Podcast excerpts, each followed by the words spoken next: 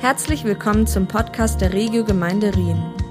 Wir hoffen, dass die Predigt von Wolfram Nilles dich persönlich anspricht und bereichert.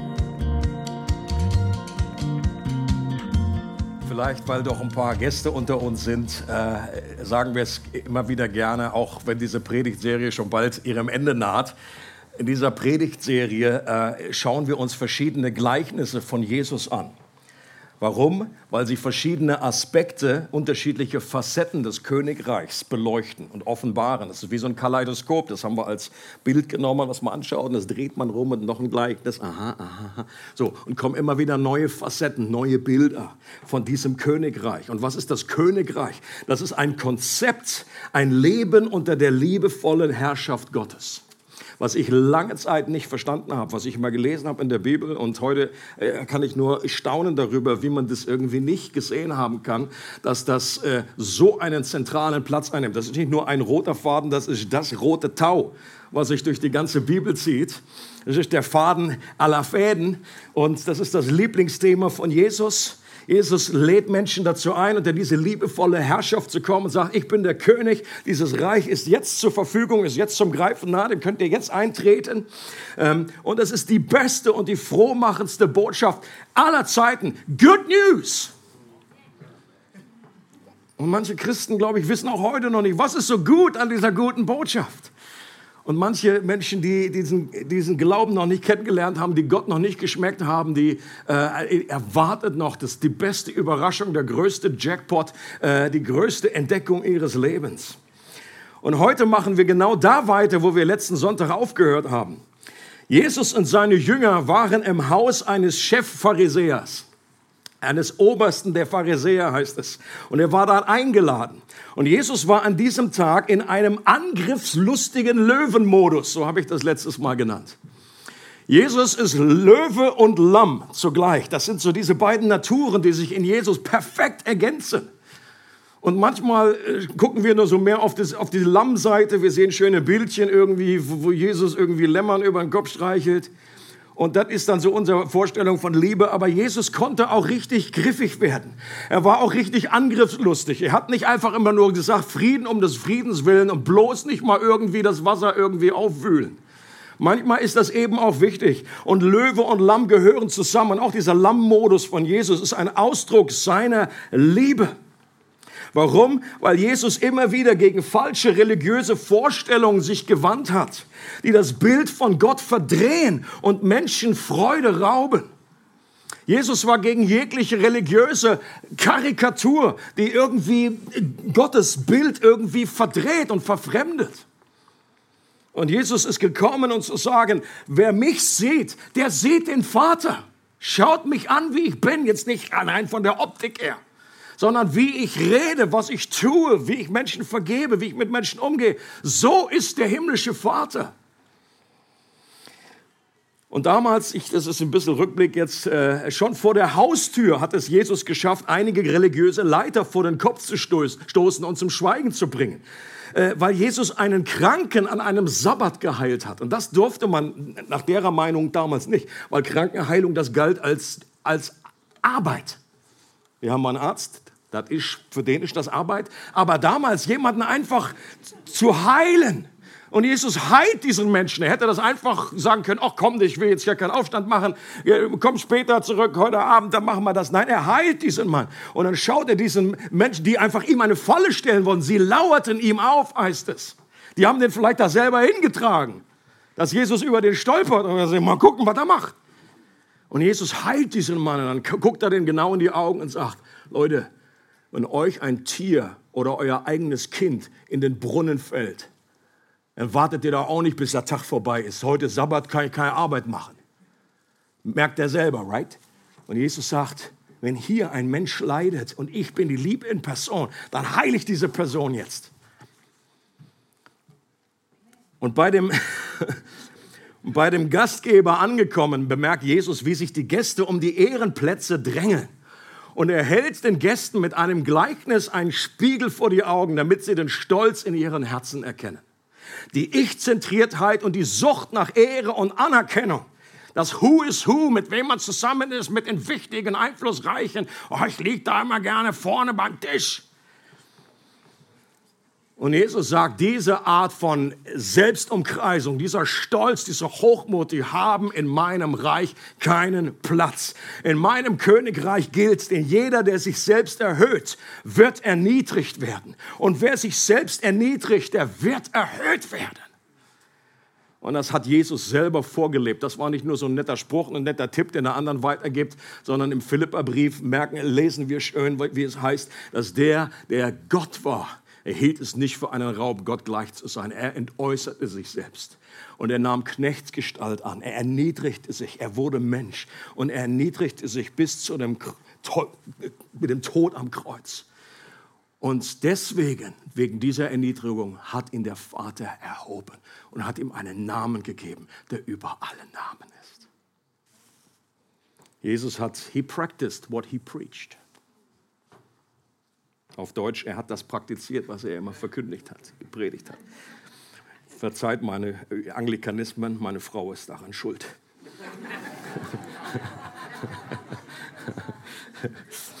Und dann schafft es Jesus auch noch, dem Gastgeber selbst in, vor das Knie zu treten. So, also während sie gerade so geschmaust haben, natürlich in Liebe vor das Knie zu treten, ist klar indem er dem Gastgeber sagt, dass er das nächste Mal doch zur Abwechslung auch gerne mal die Armen, die Krüppel, die Lahmen und die Blinden einladen soll zu seinem Fest, zu seinem Abendessen. Warum? Weil die nichts haben, um ihn wieder zurückzuzahlen. Und das kam natürlich super an. Kannst du dir vorstellen, wie einfach in dem Moment, da ist gerade die Luft erfroren. In diesem Moment, in dem man die Grillen besonders laut hat zirpen hören, kennt ihr diesen Moment? Mein, mein, Sohn, der macht das äh, gerne immer, aber auf, auf, auf Kommando geht es meist nicht, oder statt Lippe so trocken. Auf jeden Fall diese Grillen, die dann einfach zirpen, wenn einfach wie man eine Stecknadel hört und es ist einfach so eine peinliche Stille da. Und genau an der Stelle geht unser Text von heute weiter. Lukas 14 Abvers 15. Auf diese Worte Jesu hin rief einer der Gäste ihm zu, glücklich, wer am Festmahl im Reich Gottes teilnehmen darf. Jesus antwortete ihm darauf mit einem Gleichnis. Er sagte, ein Mann bereitete ein großes Festessen vor, zu dem er viele Gäste einlud. Als es dann soweit war, schickte er seinen Diener und ließ den Gästen sagen, kommt, alles ist bereit. Doch jetzt brachte einer nach dem anderen eine Entschuldigung vor. Der erste sagt, ich habe einen Acker gekauft und muss unbedingt hingehen und ihn besichtigen. Bitte entschuldige mich. Ein anderer sagte, ich habe fünf Ochsengespanne gekauft und gehe sie mir jetzt genauer ansehen. Bitte entschuldige mich. Und ein dritter sagte, ich habe gerade erst geheiratet, darum kann ich nicht kommen. Der Diener kam zu seinem Herrn zurück und berichtete ihm das alles. Da wurde der Herr zornig und befahl, geh schnell auf die Straße und Gassen der Stadt und hol die Armen, die Behinderten, die Blinden und die Gelähmten herein. Bald darauf meldete der Diener, Herr, was du befohlen hast, ist ausgeführt. Aber es ist noch mehr Platz vorhanden. Da befahl ihm der Herr, geh auf die Feldwege und an die Zäune und dränge alle, die du dort findest, zu kommen, damit mein Haus voll wird. Denn eines sage ich euch, von jenen Leuten, die ursprünglich eingeladen waren, wird keiner etwas von meinem Festessen bekommen. Glücklich, einer ruft plötzlich aus, also in dieses Schweigen hinein, in diese, äh, um die Grille zu übertönen. Glücklich, wer am Festmahl im Reich Gottes teilnehmen darf. Das war ein damals gängiger Segensausruf. Aber vielleicht war das zu diesem Moment ein, so ein Verlegenheitstoast. Also Toast meine ich so, um anzustoßen weil der Mann die angespannte Stimmung etwas auflockern und die Aufmerksamkeit so in eine andere Richtung lenken wollte. Das ist möglich. So nach dem Motto, glücklich, Leute, lass uns die Freude hier nicht verlieren. Oder es war eine bewusste Provokation, um Jesus herauszufordern, Stellung zu beziehen, wie er sich das messianische Festmahl am Ende der Geschichte vorstellte. Das war damals die gängige Erwartung der Juden. Dieses Festmahl, diese Feier, dieses Hochzeitsmahl, was kommen würde. Das lebte in der Erwartung des Judentums. Und eine damals politically korrekte Antwort von Jesus wäre gewesen, ich sage es mit meinen Worten, auf dass wir die Gesetze eifrig befolgen und dass wir dann, wenn der große Tag kommt, als würdig erachtet werden, gemeinsam mit dem Messias und allen wahren Gläubigen an dem Tisch zu sitzen. Und alle hätten ganz fromm abgenickt und gesagt, Amen, Amen, Halleluja, Halleluja. Jesus ist doch ein richtiger Rabbi, der kann bleiben. Wer zu dieser Gästeliste der wahren Gläubigen gehört, das war damals aus Sicht der frommen Elite völlig klar. Das sind nur die VIPs auf der Gästeliste. Und das waren diejenigen, die nach dem heiligen Gesetz lebten. Das sind wir, sagten die Pharisäer. Natürlich sind wir das. Und wer auf jeden Fall nicht dabei ist, sind die Armen, die Krüppel, die Lahmen und die Blinden. Das können wir schön auch nachlesen aus der biblischen Quellen von damals. Es gibt solche Qumran-Rollen, Rollen, die haben da gesch geschrieben, dass auf jeden Fall die nicht dabei sind. Oder ein anderes außerbiblisches Buch, das Buch Henoch, beschreibt, dass auf jeden Fall die Heiden sehr wohl nicht dabei sind. Ein guter Jude hat jeden Morgen gebetet, Gott, danke, dass du mich nicht zu einem Heiden, einem Hund, einem Straßenköter gemacht hast. Ich bin dir so dankbar, dass ich zu den Guten gehöre und nicht zu den Bösen. Und Jesus knüpft bei diesem Gedanken des zukünftigen Festmahls an und präsentiert eine skandalös andere Gästeliste. Wenn die Stimmung nicht schon an diesem Punkt ge komplett gekippt wäre, so war es dann jetzt gleich soweit. Er knüpft dabei an eine Vision von dem Propheten Jesaja an, der ebenfalls von einem gewaltigen Festmahl am Ende der Zeit redet, wenn der Tod nicht mehr ist und jede Träne abgewischt wird. Ich habe es hier mitgebracht, Jesaja 25, Vers 6 heißt es, und der Herr, der Herrscharen wird auf diesem Berg allen Völkern ein Mahl von fetten Speisen bereiten, ein Mahl von alten Weinen. Also alt ist hier positiv gemeint, ja. Von markigen, fetten Speisen, geläuterten alten Weinen. Klingt gut? Eine Festversammlung Leute, das ist ein das Prophet Jesaja, 700 Jahre vor Jesus. Und Je, Jesus beschreibt, Jesaja beschreibt diese Freudenfest mit fetten Speisen, mit gutem, altem, edlen Tropfen. Und was man hier fast überliest, ist, dass dieses Festmahl allen Völkern bereitet wird.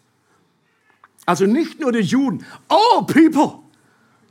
Auch für die Schweiz, Luxemburg, Österreich, Deutschland, Italy, Grönland, alle Nationen. Und Menschen aus jedem Stamm und jeder Sprache und jedem Volk und jeder Nation sind dazu eingeladen. Das war schon eine Prophetie aus dem Alten Testament, was aber damals im ersten Jahrhundert im Judentum überhaupt nicht auf dem Schirm war. Und es ist kein Zufall, dass Jesus sein erstes Wunder an einer Hochzeit vollbracht hat indem er Wasser in Wein verwandelt. Natürlich hat Jesus da auf einer Ebene einen Bräutigam vor einer gewalten Peinlichkeit bewahrt. Aber die Wunder, die Jesus tat, waren gleichzeitig auch Zeichen, die auf eine größere Realität hinwiesen. Jesus verwandelte das Wasser, das sich in Krügen befand und zu rituellen Reinigungen benutzt wurden, so steht es ausdrücklich da.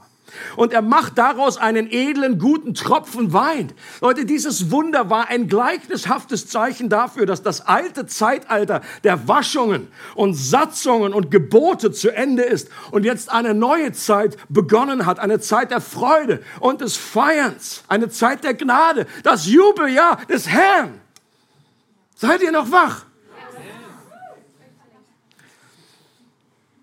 Das mit dem Kommen des Messias begonnen hat, diese neue Zeitalter. Und Jesus hat damit zu Beginn seines Dienstes bereits deutlich gemacht, dass er der verheißene Messias ist, der jetzt hier den Wein aufmacht. Er köpft, die, köpft diese Weinflasche, er macht aus Wasser Wein. Und er ist gekommen und er ist der Messias, der zu diesem Fest einlädt. Und wie Jesaja vergleicht Jesus diese Good News des Königreichs mit einer Party zu der Gott selbst alle Menschen einlädt. Oh, wie oft und wie lange ist diese gute Botschaft alles andere als frohmachend dargestellt worden. Für viele Menschen sind Gott und Freude, Glaube und ein Freudenfest nicht gerade die Begriffe, die sie in einem Atemzug erwähnen würden. Für viele Menschen ist einfach jemand, der Christ ist, jemand, der einfach den ganzen Tag an der Zitrone gelutscht hat. Und wenn das so ist, dann wird es schwierig, auf einen Gott der Freude hinzuweisen, wenn du einfach aussiehst als... Was natürlich nicht ausschließt, dass wir nicht Trauer haben dürfen. Es ist nicht oberflächliche Happiness, sondern eine tiefe Freude, die auch absolut krisenfest ist, die auch in den schlimmsten Tagen verhebt. Religiosität ist etwas, das das wahre Wesen Gottes immer zu einer Karikatur entstellt und verdreht und Freude raubt. Ihr kennt das berühmte Sprichwort vielleicht, äh, Sprichwort ist ein Zitat von Nietzsche, der sagt, die Christen müssten mir erlöster aussehen, bessere Lieder müssten sie mir singen, wenn ich an ihren Erlöser glauben sollte. Und es gibt eine gewisse Verantwortung von dem Bodenpersonal, das auf den Chef hinweist. Den einzigen Aspekt des Leibes Christi, den Menschen sehen, bist du und ich. Und deswegen ist Freude nicht einfach nur so ein Anhängsel, ist keine Option, sondern ist unwahrscheinlich zentral, dass wir auf diese Freudenfeier hinweisen. Ich sage so oft dieses Bild, Freude ist nicht so die extra Kirsche und eine Torte, sondern Freude ist die Torte. Das Reich Gottes besteht in Gerechtigkeit, Friede und was? Freude im Heiligen Geist. Römer 14. Jesus wurde gesalbt, heißt es in Hebräer 1, mit dem Öl der, help mir hier, Freude. Mit dem Öl der Freude. Ist das deine Vorstellung von Jesus? Er ist gesalbt mit dem Öl der Freude. Jesus war das glücklichste, von Freude erfüllteste Wesen, was jemals diesen Erdball gelaufen ist. Und auch wenn er mal den Löwen rauskommen lässt. Und selbst in einer tiefsten Not, in der tiefsten, im tiefsten Zerbruch, in der größten, schmerzhaftesten Stunde, die Jesus durchlitten hat, am Kreuz heißt es im Hebräerbrief, wegen der Freude, die vor ihm lag, hat Jesus die Schande gering geachtet und das Kreuz erduldet. Wegen der Freude, die vor ihm lag. Und Leute, ihr gehört mit zu dieser Freude. Das am Kreuz geblieben ist, waren nicht allein die Nägel. Jesus hat gesagt, ich kann jederzeit hier runtersteigen. Ich brauche nur ein Gebet machen, dann kommen Legionen von Engeln und ich bin hier raus aus der Nummer. Was ihn am Kreuz gehalten hat, war die Liebe für dich und mich, war diese Freude, die darin begründet liegt, dass du in Ewigkeit bei ihm sein wirst. Oder nur ein Kapitel weiter, in Kapitel 15, erzählt Jesus das Gleichnis vom wartenden Vater. Oder viele kennen das unter, unter dem verlorenen Sohn, der für seinen Sohn, der lange Zeit verloren war, zurückgekehrt ist. Was macht? Eine rauschende Party schmeißt. Das Lamm schlachtet, das extra dafür vorbereitet war. Musik organisiert äh, äh, und zu der getanzt wird. Das steht im Text. Für manche Christen, die haben das noch nie entdeckt dem selbstgerechten, religiösen, älteren Sohn, der genauso verloren ist, der, der sich irgendwie aufregt, der sich darüber brüskiert und sagt, also das muss, das wäre jetzt nicht nötig gewesen, oder? Also ein kleiner, irgendwie was Kleines hätte gereicht, aber das Lamm! Und warum jetzt diese? Er hört schon die Musik von ferne und sagt, Alter, was ist denn das für Musik? Für den machst du jetzt eine Party. Da soll ich jetzt hier im Kreis tanzen. Geht's noch? Und was sagt der Vater? Leute, und der Vater ist Gott. Das ist ein Bild für, die, für das Wesen Gottes. Er sagt zu seinem Sohn, man muss doch jetzt fröhlich sein. Man muss doch jetzt fröhlich sein und sich freuen, denn dein Bruder war tot und ist jetzt wieder lebendig geworden. Er war verloren und ist wiedergefunden. Das Abendmahl, das wir gefeiert haben, ist unter anderem eine stetige Erinnerung an dieses große Fest, an dieses Festmahl, zu dem Jesus einlädt und das eines Tages, wenn er zurückkommt, wenn dieses, dieser Zeitabschnitt vorbei sein wird, wann auch immer das sein wird. Das kann morgen sein, das kann in tausenden von Jahren sein. Er kommt zurück und er wird dieses Hochzeitsmahl des Lammes, keine Tränen mehr, kein Tod, Freude pur keine Spannung mehr zwischen dem schon jetzt und dem noch, noch nicht. Es ist nur noch schon jetzt. Und das Abendmahl ist ein kleines, zugegeben, das ist meistens jetzt nicht so schmackhaft wie dann irgendwie hier so ein bisschen, ist ja ein bisschen die homöopathische Variante. Früher in der ersten Christenheit hat man das noch richtig gefeiert mit einem richtigen äh, Essen und dann war das Teil davon. Äh, so und äh, aber trotzdem ist es ein Symbol, es ist ein Hinweis auf dieses Festmahl. Und Leute, das ist nicht nur das Abendmahl. Ich würde einfach empfehlen, jedes Mal, wenn wir essen zusammen, in der Bibel, ist Essen hat einen ganz hohen Stellenwert. Jesus hat sich ständig irgendwie eingeladen bei Leuten. Und dass er den Spitznamen Fresser und Weinsäufer erhalten hat, dazu musste er erstmal was beitragen. Und es war wichtig, gerade in der damaligen Kultur war miteinander essen, war absolute Gemeinschaft. Und das ist ja auch heute nicht anders. Miteinander zu essen, das Leben zu teilen. Und ich würde empfehlen, dass man bei jedem Essen einfach, wenn du Christ bist, dann kannst du daran denken. Das ist ein Symbol für das Beste, das noch kommt, für das Hochzeitsmahl des Lammes, wo riesig aufgefahren wird. Das ist die beste aller Buffets, was du jemals erlebt hast. Der beste Wein, der beste Chicken. Gut, weiß ich nicht, ob es das im Himmel denn, keine Ahnung. Muss man ja dann wieder töten, ist auch schwierig. Ja, es wird halt, Gott wird es halt irgendwie richten. Und vielleicht beten wir mal auch in diese Richtung. Nicht, nicht nur das Gebet, komm, Herr Jesus, sei unser Gast, segne, was du uns beschert hast. Oder ich mache es manchmal ganz krumm, krumm äh, nein, kurz, wollte ich sagen. Essen, trinken, Amen, weil meine Frau immer Angst hat, dass ich anfange zu predigen und das Essen kalt wird. Aber einfach bete doch und sag Danke, Herr, für dieses Essen, was ein Symbol ist, für einen Vorgeschmack, ein Foretaste auf dieses geniale Essen, was auf uns wartet in der Ewigkeit. Und er sagte, ein Mann bereitet da ein großes Festessen vor, zu dem er viele Gäste einlud. Als es dann soweit war, schickte er seinen Diener und ließ den Gästen sagen, kommt, alles ist bereit. Hier nochmal dieser Ausschnitt aus diesem Text, den wir gelesen haben. Zu solch einem Festessen damals wurde, wurde man in zwei Phasen eingeladen. Das kann man hier auch auslesen. Zuerst ging so mal die allgemeine Einladung raus. Ja, hat einen Fax verschickt, hat äh, E-Mail, was auch immer, vielleicht einen Diener hingeschickt oder äh, Plakat irgendwo hingehängt. Das ist heute, was wir Save the Date kennt ihr. Ja, also Hochzeits irgendwie Save the Date. Einfach reservier schon mal das Datum. Aber damals war das dann mehr als Save the Date, weil damals konnte man nicht so mal einfach alles in den Kühlschrank und hin und her, sondern es war viel mehr Aufwand. Die Dinger mussten alles mal erst mal geschlachtet werden da vorher. Und dann bist du einfach so und dann wurde schon gefragt, bist du dabei? Are you, kommst du? Und dann hast du gesagt, ja natürlich, ja ich komme. Und dann war das aber auch fix, du kommst. Da kommt nicht irgendwie was dazwischen, so, oh, oh, ein bisschen Kopf, ein Kopf. Das war eine klare Rückmeldung, das war verbindlich. Und dann einige Tage später oder Wochen später, wie auch immer, I don't know, wenn alles vorbereitet war, dann machte der Diener nochmals die Runde und gab bekannt, dass jetzt alles vorbereitet ist. Es geht jetzt los. Ihr könnt jetzt kommen. Und auf dem Hintergrund sind die Absagen der eingeladenen Gäste dann noch skandalöser.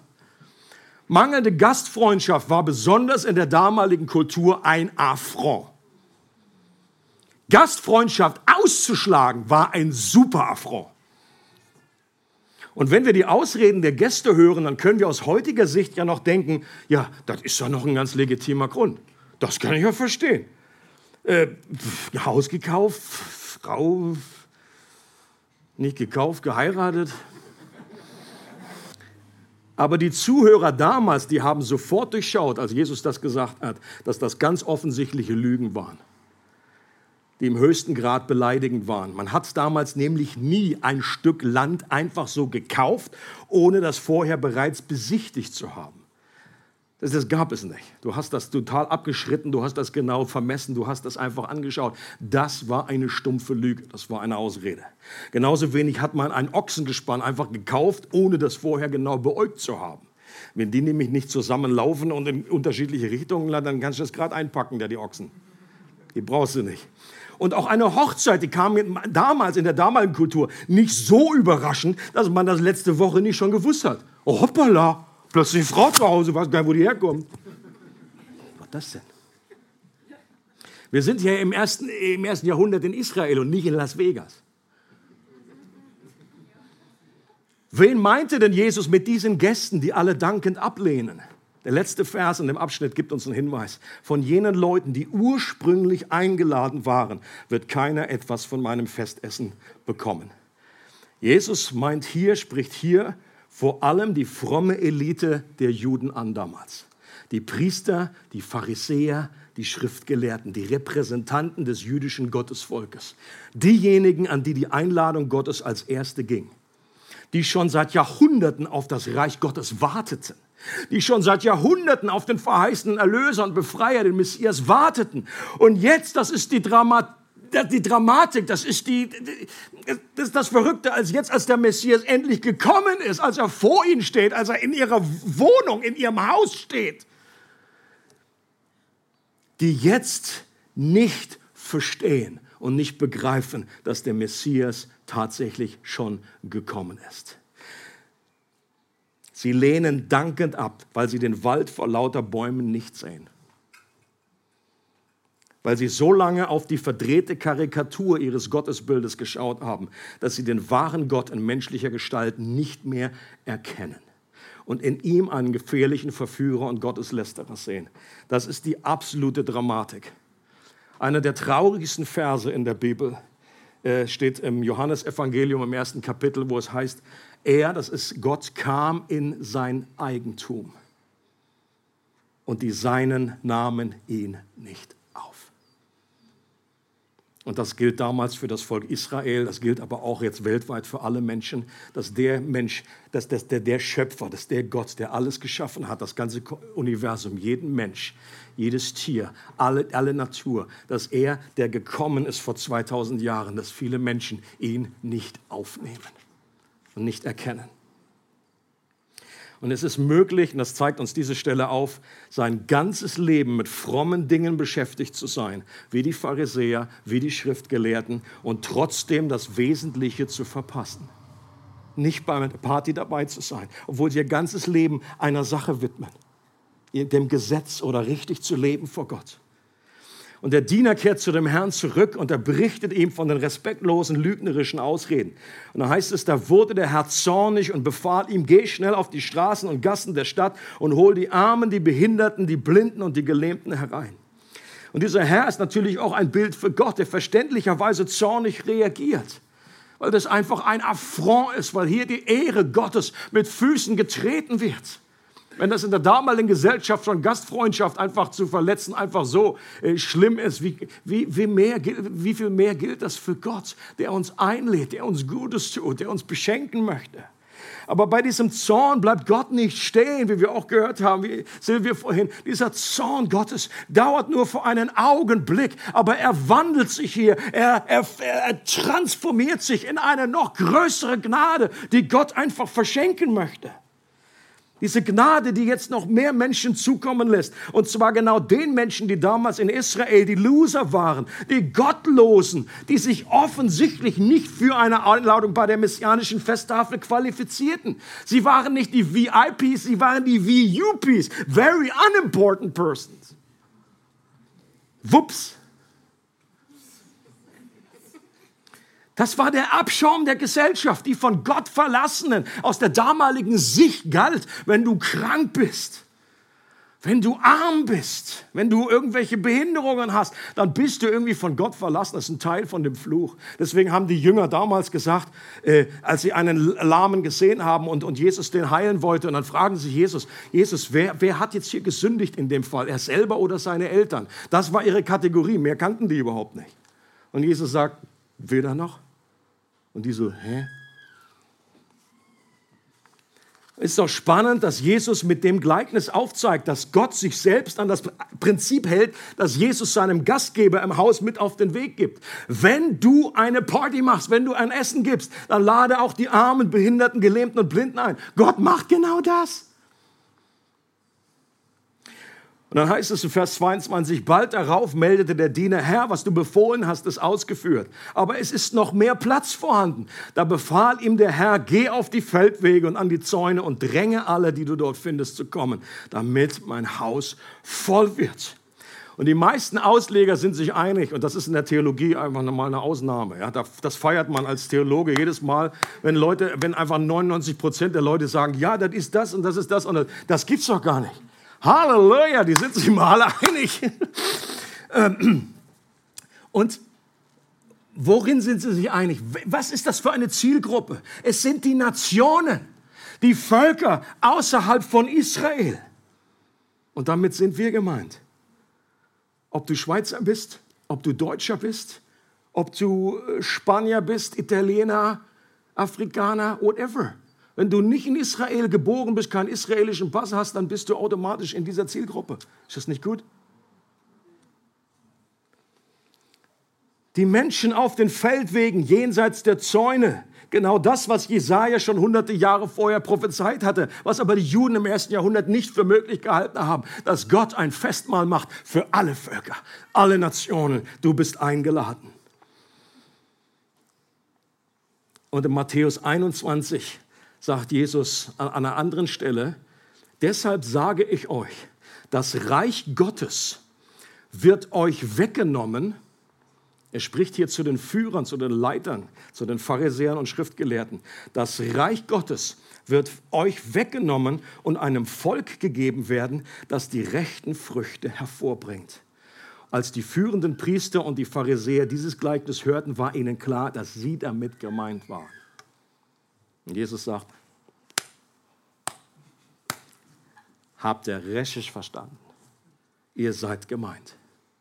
Wenn man sich den Rest der Bibel anschaut, dann erkennt man auch, dass obwohl das wie ein Plan B aussieht, was jetzt hier einfach dargestellt wird, erst sollten die alle eingeladen werden und plötzlich so, hoppala, jetzt müssen wir irgendwie äh, neu überlegen, jetzt äh, neue Idee, laden wir die ein und die ein noch, das sieht ja erstmal nach Plan B aus. Aber letztendlich, wenn du die Bibel genau studierst, ist das Plan A von Anfang an gewesen dass durch die Verblendung der damaligen gottlosen jüdischen Generation eine Tür aufgestoßen wurde, damit die Einladung zu Gottes großem Hochzeitsmahl an jede Nation, jedes Volk, jeden Menschen auf der Welt ergehen kann.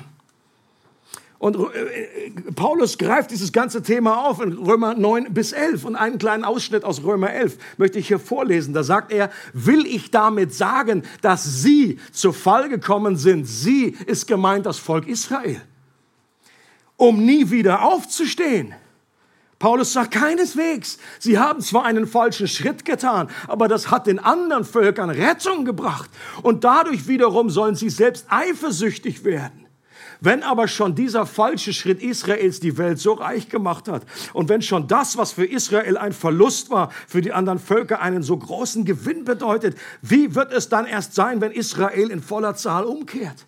Paulus sagt, Leute, das ist schon von Anfang an Gottes Plan gewesen. Obwohl das aussieht wie ein unglaubliche, äh, äh ein Hinfallen, eine, eine Verblendung, eine, eine, eine Sünde, ein Abfallen von Gott. Das hat Gott in seinem souveränen Plan. Gott ist der Meister darin, aus Minus Plus zu machen. Das, was der Teufel zum Bösen beabsichtigt hat, heißt es in der Josef-Geschichte, hat, hat Gott zum Guten gewandt. Und kein Wunder, dass Paulus am Ende dieses Abschnitts ausruft mit einem, mit einem ganz wichtigen griechischen Wort. Und ich habe extra nachgeguckt, ob es wirklich da steht. In manchen deutschen Übersetzungen steht es, in manchen nicht. Oh, und das griechische Wort heißt Oh! Guckst du? Römer 11, 33. Oh! Tiefe des Reichtums, sowohl der Weisheit als auch der Erkenntnis Gottes. Wie unerforschlich sind seine Gerichte, unaufspürbar seine Wege. Leute, es macht einen riesen Unterschied in unserem Leben, ob wir einfach nur sagen, wie tief ist Gottes Reichtum. Er ist weise und auch voller Erkenntnis. Ich kann es jetzt sehen. So, auch, es gibt Theologen, die haben das alles erfasst, die haben das studiert, die können das besser irgendwie griechisch. Also, so, die Frage ist, ist dieses O in deinem Leben oder nicht? Bist du begeistert darüber? Siehst du das wie Paulus, der sagt, oh, amazing grace. Oder spulst du das nur ab? Ist das einfach nur Theology? Ist das nur Theorie, irgendwie so verstaubt? Oh, Paulus war ein Oh-Mensch. Und er möchte, dass auch dieses O in unserem Herzen erschallt und wie ein Echo in unser ganzes Leben äh, begleitet. Oh, Tiefe des Reichtums. Was für ein genialer Plan, dass Gott gekommen ist, einem Volk, den, Israel, den, den Juden, dieses Heil angeboten hat, sie erwählt hat Nicht, weil sie etwas Besonderes waren, sondern gerade, weil sie nichts Besonderes waren. Das, so wird es ausgedrückt. Eine reine Gnade. Und dann vermasseln die das massiv. Über Jahrhunderte und Jahrhunderte äh, laufen sie Gott immer wieder davon. Sie brechen die Ehe im Geist mit. Sie laufen anderen Götzen nach. Und Gott ist geduldig und geduldig und geduldig. Und irgendwann kommt einfach ein Tag des Gerichtes, wo etwas Neues beginnt. Aber das ist auch gleichzeitig nicht das Ende dafür, sondern es stößt eine Riesentür auf, dass der Segen in die ganze Welt kommen kann. Und Leute, hier in diesem Abschnitt, da steckt eine Hoffnung auch für unsere Welt. Ihr habt vielleicht schon mitbekommen, ich vertrete nicht diese klassische, typische Endzeit-Sicht,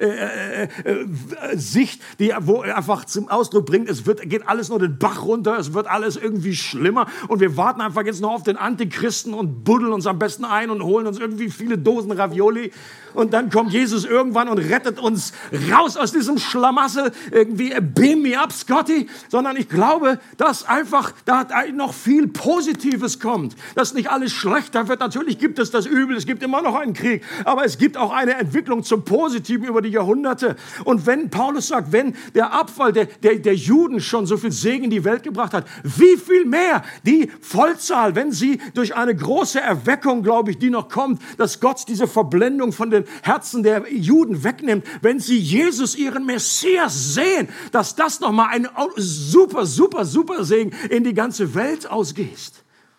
Und das ist positiv, das ist eine Hoffnung. Ich warte auf Jesus und nicht auf irgendeinen komischen Antichristen. Muss mir mal wieder eifern heute. Ja.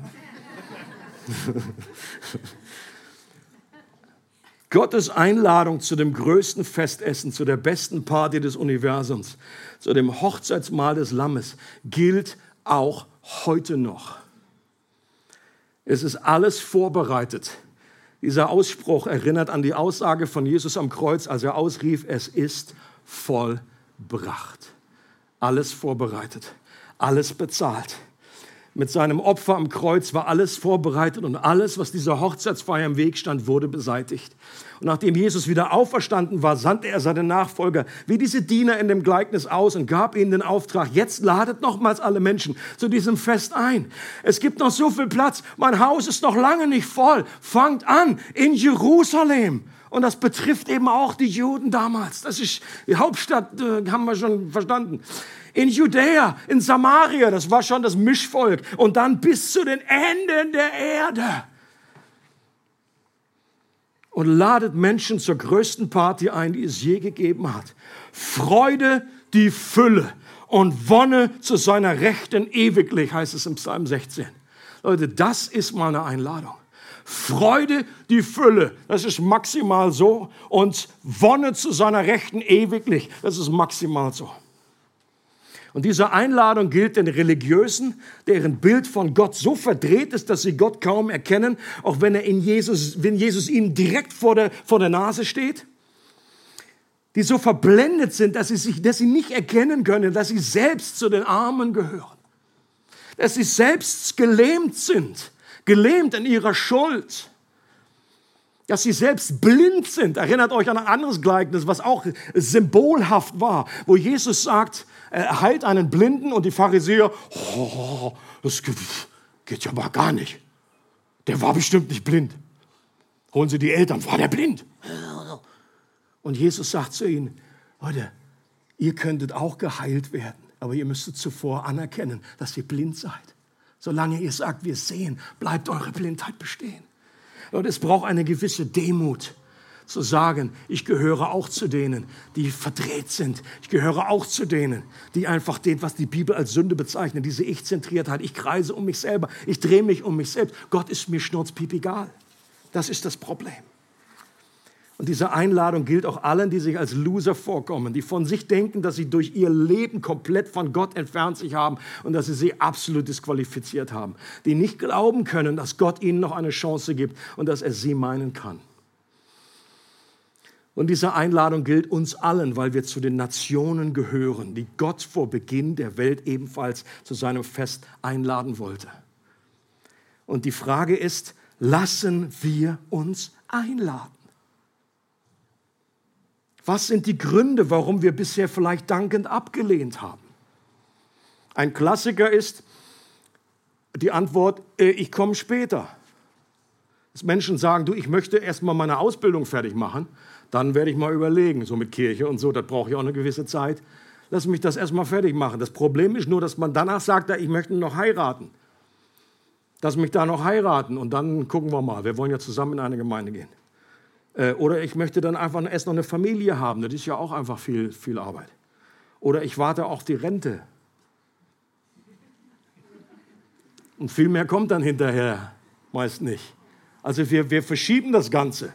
So, und dahinter steckt meist die unbegründete Sorge, dass das Königreich irgendwie eine langweilige Party ist. Das steckt letztendlich dahinter, dass wir sagen, ich will erst noch ein bisschen leben, bevor ich dann irgendwie mit diesem komischen Kasperquatsch anfange. So, aber wenn, wenn man wirklich versteht, was diese Party beinhaltet, was das für eine Freude ist, dann würdest du das im Leben nicht sagen. Ein anderer Klassiker ist, wer weiß, ob diese Party die richtige ist. Es gibt ja so viele Glaubensausrichtungen. Warum soll das Christentum gerade die richtige Party sein? Und wenn du diese Frage nach der Wahrheit bewegst, dann bist du in guter Gesellschaft und einem sehr guten Weg. Und ich möchte dir Mut machen, dran zu bleiben. Ich bin überzeugt, dass das die eine der wichtigsten Fragen ist, die du im Leben klären kannst für dich. Und dass du am Ende dieser Suche nicht auf ein Konzept von Wahrheit, sondern auf eine Person treffen wirst. Und diese Person heißt Jesus Christus. Er hat von sich gesagt, ich bin der Weg und die Wahrheit und das Leben. Er hat nicht gesagt, ich bin eine von vielen Wahrheiten, ich bin die Wahrheit. Und als er vor Pilatus stand, da sagt Jesus, ich bin dazu in die Welt gekommen, um von der Wahrheit Zeugnis abzulegen. Und Pilatus, ganz postmodern, was ist Wahrheit? Und Jesus sagt, it's me. Die Wahrheit in Person steht vor ihm und er stellt diese Frage. Und vielen Menschen geht es ähnlich. Manche Menschen steht bei der Einladung zum Fest im Wege, dass schon alles vorbereitet und komplett kostenlos ist. Das ist für viele Menschen total verdächtig. Okay? Wir kommen lieber zu irgendwie was, wo wir was zahlen können. Ansonsten haben wir irgendwie, der, der, der ist doch was im Kuchen. Die haben mir da doch was reingemischt. Die wollen mich doch hier für irgendwie was fangen. Sie wollen ja, lass mich zumindest einen Salat mitbringen. Wir wollen was beisteuern. Wir wollen dann so eine Teilete machen. Wir wollen einfach, bring was mit. Bring and share. Aber das geht nicht. Das, damit kommst du nicht rein. Du musst den Salat draußen lassen. Wir möchten einen Beitrag lassen, wir möchten etwas bezahlen, aber zu diesem Fest kommt man nur, wenn man selber nichts bezahlt. Warum? Weil jemand anders den Preis schon bezahlt hat. Und das erkennst du damit an. Und das setzt ebenfalls eine Demut voraus. Weil solange wir bezahlen können, sind wir die, diejenigen, die etwas dazu. Und wir können immer sagen, ich habe ja meinen Beitrag geleistet, meinen Obolus, ich habe mich da reingekauft. Und deswegen ist Gnade immer gratis, aber ist nie billig weil es immer einen Riesenpreis gekostet hat. Jemand hat bezahlt. Und dieser jemand ist Jesus, der am Kreuz, wie wir das im Abendmahl gefeiert haben, sein Blut vergossen hat, seinen Leib gegeben hat. Er wurde gekreuzigt an unserer Stelle. Und das ist die beste aller Nachrichten. Lass uns doch kurz einfach inne zur Ruhe kommen. Und ich möchte noch kurz beten und dann nimm dir doch einfach ein paar äh, Minütchen und einfach lass das sacken. Und äh, entweder, wenn du äh, dieser Einladung schon gefolgt bist und gesagt hast, ja, da bin ich schon dabei und ich bin dir so dankbar, dann danke Gott, dass du, dass du äh, glücklich zu preisen bist, dass du bei diesem Hochzeitsmahl des Lammes dabei bist und freu dich auf diesen Tag. Und wenn du da noch nicht dabei bist, dann überleg doch für dich selber, was hindert dich? dieser Einladung nachzukommen.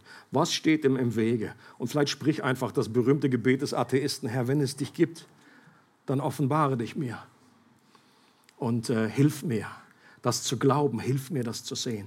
Und so, Vater, möchte ich dich einfach von Herzen bitten, dass du unsere Herzen jetzt erfüllst, dass du, Heiliger Geist, jetzt äh, real wirst, dass du Jesus offenbarst, dass du äh, uns die Augen des Herzens öffnest.